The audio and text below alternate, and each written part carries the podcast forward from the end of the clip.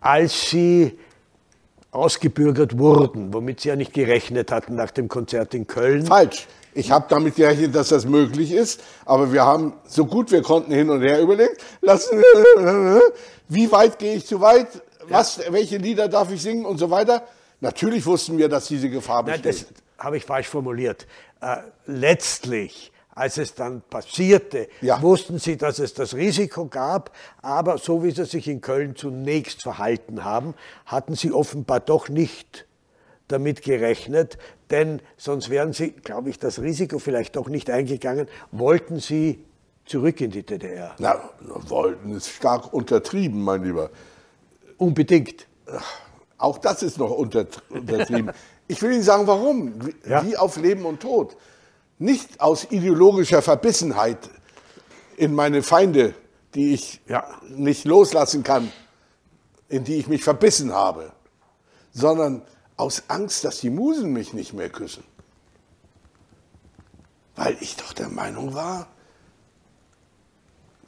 dass ich aus meinem vergleichsweise an Brecht gemessen mittelmäßigen Talent doch einigermaßen gute Sachen rausholen kann, verdanke ich nur weil ich mich im Streit der Welt tapferer verhalte als Brecht. Ja, da leuchtet mir ein. Und, und deswegen war das im Grunde auch, Sie können es ruhig mit Wiener Schmäh so hindrehen und haben sogar recht damit, eine Form der Eitelkeit. Ich wollte denen zeigen, was ein Gedicht ist und was ein Lied ist. Und, und war der Meinung, wenn ich in diesem Streit in den ich nun mal reingeboren bin, den Schwanz einziehe, mich beuge. Oder draußen bin und jetzt, da waren Sie ja jetzt draußen. Jetzt fällt mir ein, ich wollte Ihnen ja eigentlich was sagen und bin vom Wege abgekommen. Ich las doch dieser äh, Frau Merkel dieses Gedicht, Gedicht vor. Jetzt fällt es mir wieder ein. Und bei der Stelle, die so unchristlich ist, ach, viele gingen an Schlägen zugrunde, die sie leider ja. nicht ausge, ausgeteilt haben, beobachtete ich ihr Gesicht und freute mich. Sie zog keine evangelische Flappe, weil das so unchristlich war, sondern sagte, das ist die beste Stelle im Gedicht. Und daran kann man die Merkel erkennen. Die ist, weiß Gott, kein evangelisches Lämmerschwänzchen. Die lässt sich vom Keim die Butter vom Brot nehmen. Die weiß ganz genau, wo sie ist und wer sie ist und was sie will. Das heißt, die ist auch eher im lutherischen Sinne kämpferisch. Und das gefällt mir an der, dass sie eben nicht so ein evangelisches Lämpchen ist aus der Uckermark. Ja. Bleiben wir bei Ihrer Menscheneinteilung. Da ist mir nämlich etwas aufgefallen. Es gab nach der Ausweisung im November 76 einen Riesenaufruhr in der Kulturszene der DDR, womit die Bürokratie offenbar nicht gerechnet hatte in der Form. Ja. Es, gab einen, es gab eine riesen Protestbewegung und Sie schreiben in der Autobiografie drüber, und da will ich jetzt Charakterisierungen äh, zitieren. Prote protestiert haben unter anderem, Sie schreiben, die tapferfeige Christa Wolf, der kecke Angsthase Stefan Heim, dann Stefan Hermlin war auch dabei, über den Sie keine besonders freundliche Beurteilung haben, der aber auch für diesen Protest dann nachher büßen musste. Und als ich das gelesen habe, habe ich mir gedacht, er ist eigentlich recht unnachsichtig. Und ich will Ihnen dann sagen, warum.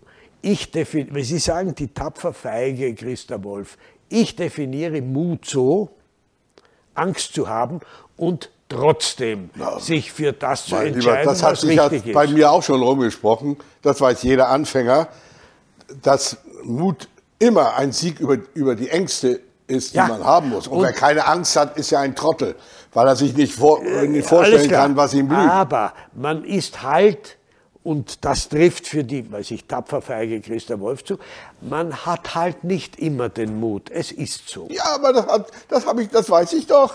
Da, da, da kommen Sie äh, 50 Jahre zu spät, das wusste ich schon. Nur äh, beim genaueren Hinsehen ist es ja so, dass in, in so einer Oppositionsblase, in der wir alle waren, in verschiedenen Graden, Ja, gibt es in unglaubliche Unterschiede bis hin zur persönlichen Feindschaft. Wie weit soll man zu weit gehen? Dass man zu weit gehen muss, weiß jeder Anfänger. Aber wie weit zu weit? Und wann? Und gegen wen? Und in welchem Moment? Und, und da war dann eben Jurek Becker auf meiner Seite, der nicht so ängstlich war. Da war äh, äh, Günter Kunert, Manfred Krug. Manfred Krug war ein Schlitzohr. Das ist eine andere Kategorie. Der spielt hier nicht mit in dieser Kategorie. Das heißt, diese, diese äh, 13 Schriftsteller der DDR, die dort übrigens, das sollen Sie wissen, zum ersten Mal in der ganzen DDR-Geschichte und zum letzten Mal in der ganzen DDR-Geschichte sich zusammengerottet haben, um zu protestieren gegen die Herrschenden. Das war bei Hermlin. Das war bei Hermlin. Ja, und das verdanke ich dem Hermlin. Warum war der so mutig? Weil, er, weil, weil sie alle selber Angst um sich selbst hatten. Ihre Eitelkeiten, ihre Ängste, die sie alle hatten, die wir alle haben, haben sie überwunden zum ersten und letzten Mal. Und jetzt will ich Ihnen was Neues sagen, was nicht in dem Buch steht, was Sie da auf dem Tisch vor sich liegen haben, weil ich es nämlich nicht wusste, als ich es schrieb. Geben Sie es mir mal rüber, das Buch. Ich will das Ihnen zeigen. Ich habe, wie der Zufall so spielt, einen Stift hier in der Tasche, der ein bisschen dicker ist. Sehen Sie mal hier. Hier ist da das Foto zu sehen am Ende meines Kölner Das Konzerts. Kölner Konzert, ja. Sehen Sie? Ja, ja, ich kenne das Bild. Viereinhalb Stunden habe ich gesungen Ja, und war, wie Sie sich an einem Finger ausrechnen können, begeistert, dass ich nicht zusammengebrochen bin, dass ich nicht abgekackt bin, dass ich nicht äh, äh, Misserfolg hatte. Ich habe mich nur einmal verspielt auf der Gitarre. Wissen Sie, warum ich mich nicht verspielt habe in viereinhalb Stunden? Weil ich jeden, der mich besuchte, woran Sie von erinnert haben, dazu missbraucht habe, egal ob er aus dem Westen oder Osten kam, meine neuen Lieder anzuhören. Das war wie Überlebenstraining. Das heißt, ich war im rein sportlichen Sinne unglaublich gut trainiert. Ja. Sonst kann man nicht nach zwölf Jahren Schnauze halten, sich vor 8000 Leute hinstellen und viereinhalb Stunden singen. Mit Erfolg, versteht sich. So. Und ich war, wie Sie am Bild sehen, erleichtert, dass es gelungen ist. So, ne? War's. Und jetzt sage ich Ihnen was Neues, was in dem Buch nicht steht. Schade, leider. Aber Ihnen muss ich es sagen. Sie sehen hier auf der Bühne das Harmonium, ne? ja, auf dem ich auch zwei Lieder oder drei gespielt habe. ja. Eins davon, wer sich nicht in Gefahr begibt, der kommt drin um. Kennen Sie? Ja, ja, natürlich. Das habe ich da gespielt. So, und jetzt kommt was Neues. Sie müssen ja auch was davon haben. Hier sehen Sie auf dem, auf dem Harmonium hier, ich male es Ihnen hier auf, einen kleinen Affen. Können Sie ihn erkennen? Wie beim Leierkastenmann. ja, Sehen Sie ich es? sehe es, ja, ich sehe es. Ja, Wie beim Leierkastenmann, der ein Äffchen hat, damit die Leute ja ihm einen Groschen hinnehmen. So saß bei mir auch an dem ganzen Abend ein Äffchen. Hat aber keiner gesehen. Ich aber. Wer war das? Das ist die Wahrheit. Mein Vater. Mein Vater wusste ganz genau, dass ich an seinem Geburtstag, 13. November, hatte er Geburtstag. Zufall natürlich. Das Konzert habe. Und da weiß er, dass sein kleiner Wolf nach zwölf Jahren Totalverbot auf dieser Bühne steht, wo sonst Radrennen fahren, äh, Sechs-Tage-Rennen sind, und singt da. Was macht er also? Er, er, er kommt auf der Auschwitz-Wolke über das Rheinland geschwebt, springt runter und damit keiner ihn erkennt, verkleidet er sich als Affe, als Äffchen und setzt sich zu seinem Sohn auf das Harmonium und gibt mir, wie die Juden es nennen, Eizes. Also Tipps, Ratschläge. Sie haben ihn damals gesehen? Natürlich, der saß ja dort als Affe verkleidet. So. Und ich habe ja auch auf meinen Vater gehört. Wie immer im Leben. Er hat mir Eizes gegeben, die sehr interessant sind. Deswegen erzähle ich es Ihnen überhaupt. Er hat gesagt, Wolf, singe nicht die Stasi-Ballade. Singe nicht die, die Populärballade. Diese schlimmsten Lieder, wo jede Strophe fünf Jahre Bautzen wert ist. Weil dann ist. Du musst zu weit gehen. Das ist dein Beruf. Aber du darfst nicht zu weit, zu weit gehen. Und du musst nicht in den Westen fahren, um Lieder gegen die Stasi zu singen. Das musst du im Osten machen, wo die Stasi an der Macht ist. Und nicht auf der anderen Seite der Welt. Man muss gegen den Drachen dort kämpfen, wo er herrscht. Brüder von der Sicherheit. Ja, ja. Dieses Lied singst du nicht. Lass dich nicht hinreißen durch Eitelkeit, um zu zeigen, was du für ein toller Hecht bist. Brüder von der Sicherheit, ihr allein kennt all mein, all mein Leid. Leid. Ja, ja, ja, natürlich. Das durfte ich nicht singen, weil ich mit Robert Havemann, das war natürlich dahinter, überlegt hatte, ich singe die vier, fünf, sechs schlimmsten Lieder, die, die also zu weit, zu weit gehen. Noch weiter als zu weit. Die singe ich nicht im Westen. Habe ich gar nicht nötig. Ich singe meine normalen Lieder, die sind schon ja. frech genug. Aber nicht diese.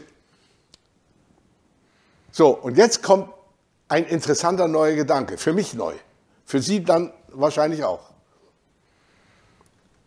Als dann ein paar Tage, drei Tage später im Radio ich erfuhr, im Autoradio, dass ich ausgebürgert ja. bin und als dann auch klar wurde, dass die Proteste der Schriftsteller in der DDR nicht den Erfolg haben, dass sie mich zurückholen lassen. Kommt der kindliche Gedanke, ah, hätte ich doch die Stasi-Ballade gesungen, um denen zu zeigen, was ich für ein toller Kerl bin. Angeberei, politisch. Und erst nachdem ich dieses Buch geschrieben hatte, deswegen steht es hier auch nicht drin, weil ich es nicht wusste. Wenn ich es gewusst hätte, hätte ich es reingeschrieben. Was für ein Glück, dass ich auf den kleinen Affen gehört habe und nicht, wie man auf Deutsch sagt, sagt man das auch in Österreich, meinem Affen Zucker gegeben habe. Ja, sagt man. Dass ich nicht meinem Eitelkeiten gefrönt habe, nicht auf mich selber reingefallen bin, in, in meiner ja. Sucht zu zeigen, was ich für ein toller Kerl bin, dass ich diese Lieder nicht gesungen habe. Und wissen Sie warum? Wenn ich diese Lieder gesungen hätte in Köln, ja. dann hätte Stefan Hamlin, Christa Wolf, Stefan Hein nicht sich zusammengesetzt und, und diese Petition gemacht. Dann hätten die gesagt, also der Wolf, da ist er wirklich ein bisschen zu weit gegangen. Also da gehen wir nicht mehr mit. Da, da können wir. Das heißt, diese totale Erschütterung der DDR, die durch diesen Protest entstanden ist, die wäre nicht entstanden. Genau. Wenn Sie die Stasi-Ballade gesungen hätten. Sie haben den Punkt kapiert, den ich meine. Denn kein Staat bricht zusammen, weil ein junger Mann mit der Gitarre ja. in, in, den Hintern getreten wird und rausfliegt in den Westen. Ja. Was die DDR erschüttert hat, war auch nicht der Protest von 13 bedeutenden Literaten, Schriftstellern. Lästig, unangenehm, nicht gut, aber was die DDR damals so tief erschüttert hat, das waren die tausenden Proteste im ganzen Land, sogenannte einfache Leute, Studenten, Schüler, Arbeiter im VB Karl Zeiss Jena.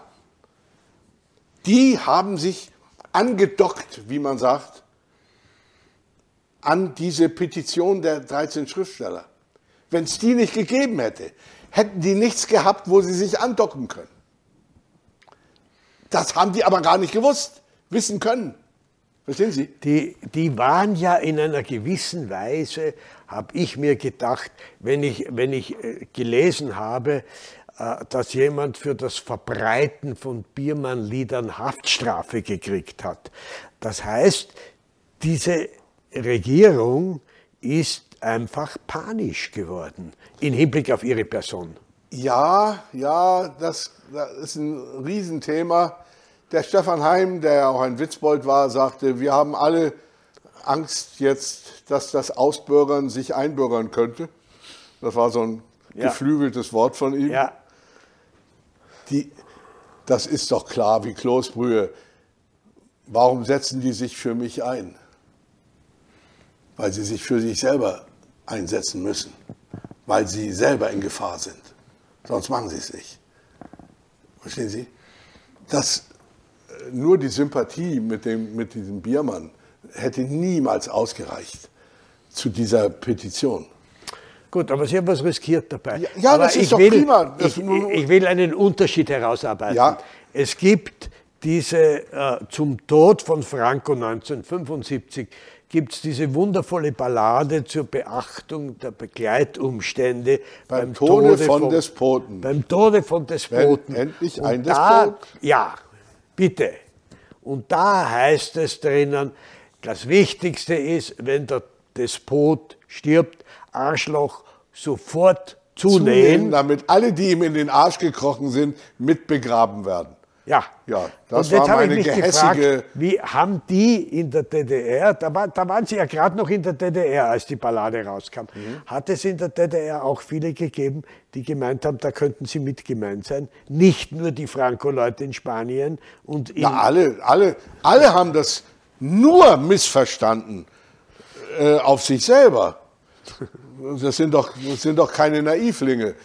Äh, äh, das, das war doch klar wie Kloßbrühe selbst wenn, wenn im Theater gesagt wird, hier geben Sie Gedankenfreiheit von Herrn Schiller, dann denkt keiner an Schiller, sondern ja. an Ulbricht und an Mielke.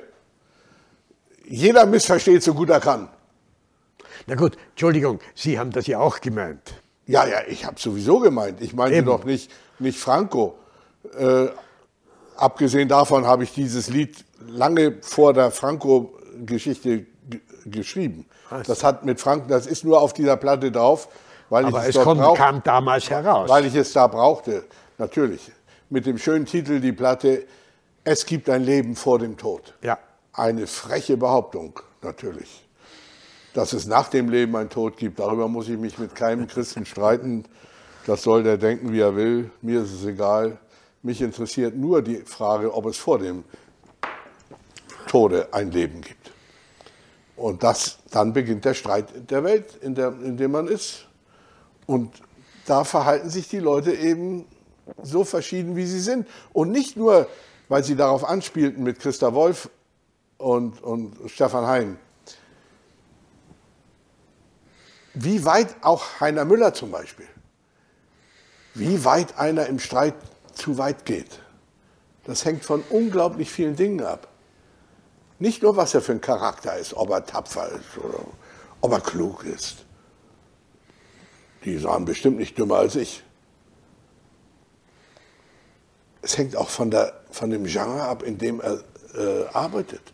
Es ist ein Unterschied, ob du Theaterstücke schreibst, die ein Theater brauchen, das, wo, sie gespielt werden, oder ein Lied, das über Handabschriften und über Tonbandkopien sich millionenfach äh, äh im Sinne einer geometrischen Reihe ja. der Mathematik 2, 4, 8, 16, 32, 64. Das ist eine geometrische Reihe. So verbreiten sich im Samistat in der Diktatur die verbotenen Sachen. Das gilt aber nicht für ein Theaterstück.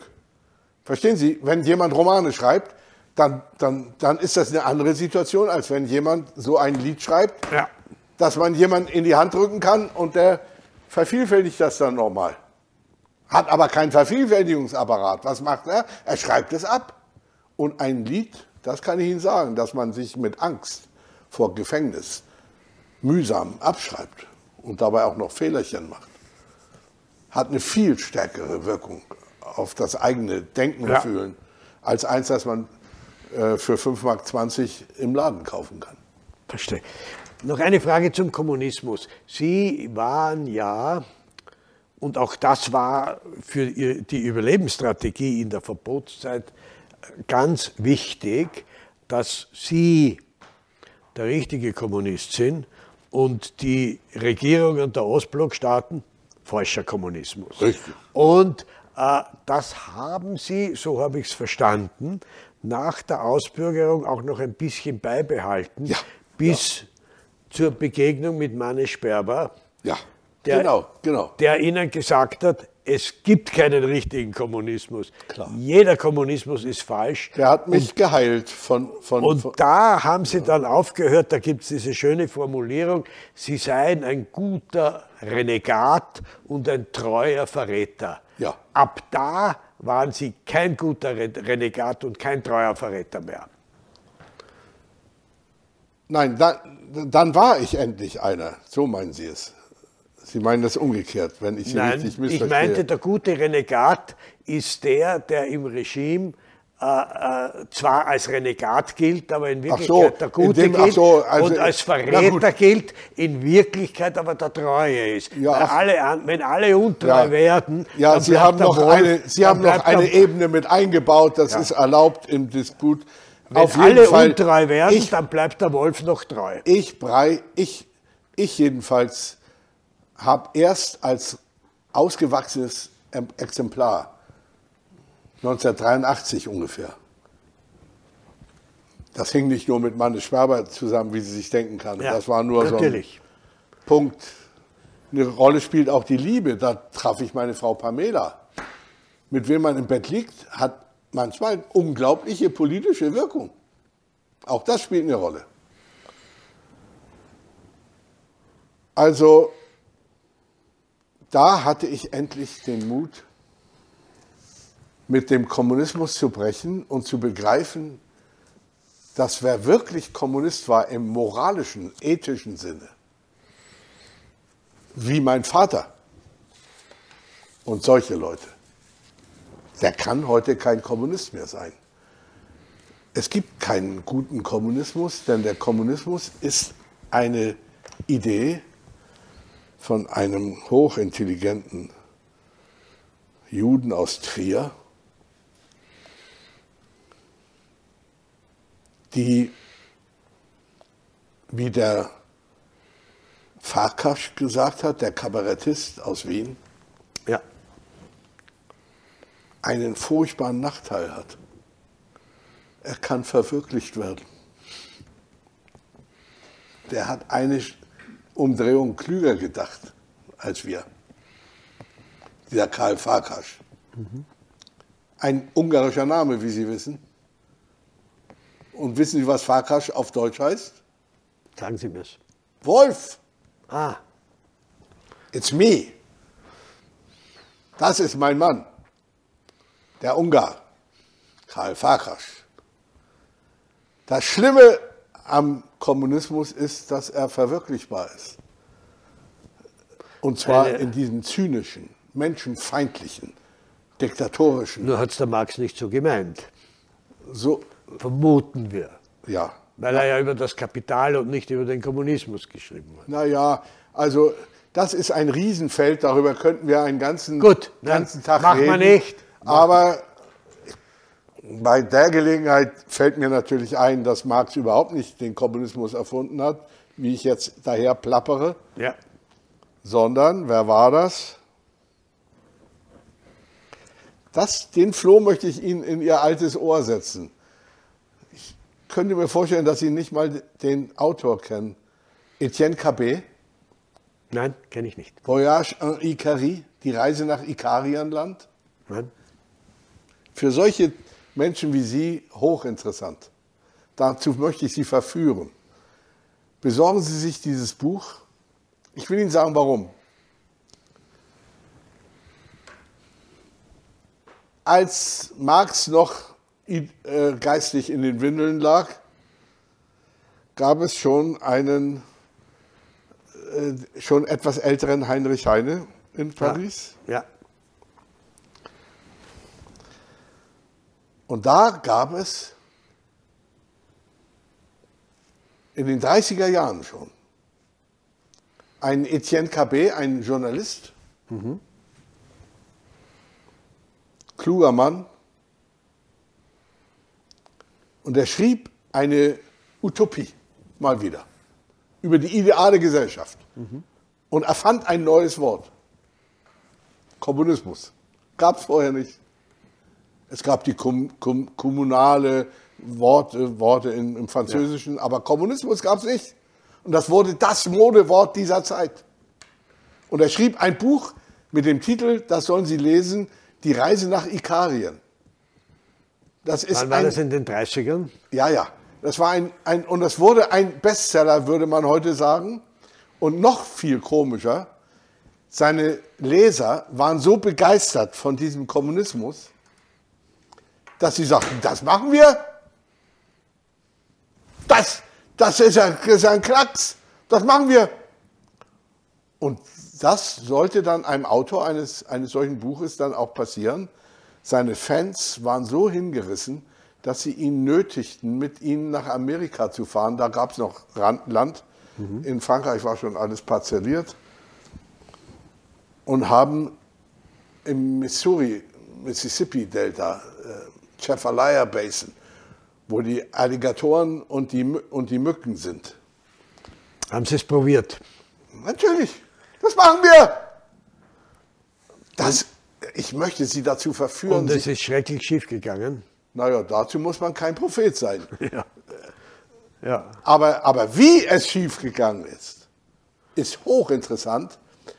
Am Ende wollten sie ihn totschlagen, seine Franzosen, die da den Kommunismus machen wollten. Und das Schlimmste waren nicht die Mücken und die Krokodile, die Alligatoren, sondern die Menschen. Und dann floh er im nassen Hemd wieder nach Europa zurück. Und jetzt geht die Geschichte komisch weiter. Es ist schon fast sehr wienerisch. Seine Fans waren noch begeisterter als sowieso schon vorher und haben gesagt, wir machen das jetzt aber, aber richtig, die haben das falsch gemacht, diese Idioten. Und da haben sie ihn dazu gebracht, nochmal mit einer neuen Crew von Kommunisten dorthin zu fahren. Und es gibt bis heute eine ikarische Gesellschaft, die Endmorellen dieser Geschichte. Natürlich ging das alles schrecklich aus, komisch schrecklich. Und damit wir wieder nach Deutschland kommen, 1848 muss der Begriff so eingeführt gewesen sein. Ja. Das Gespenst des Kommunismus. richtig. Marx richtig, Engels. Richtig. Das Manifest. Aber jetzt will ich Ihnen was Interessantes verraten. Das hat mich auch frappiert, als ich das wusste ich ja nicht. Wer hat denn dieses neue Modewort Kommunismus vor dem kommunistischen Manifest, versteht Ja. sich, vor Marx und Engels, Ja. nach Deutschland transportiert? Und zwar. Heine. Ah, Heinrich Heine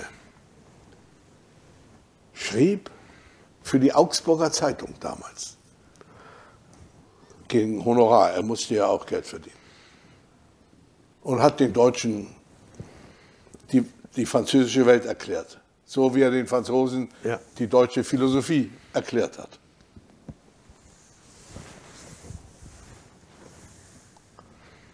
Und da hat er als erster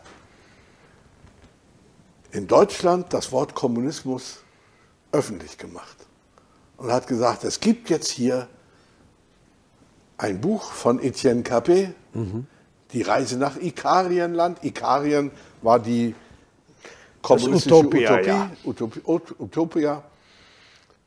Und die machen, denken das und das und das und das und das.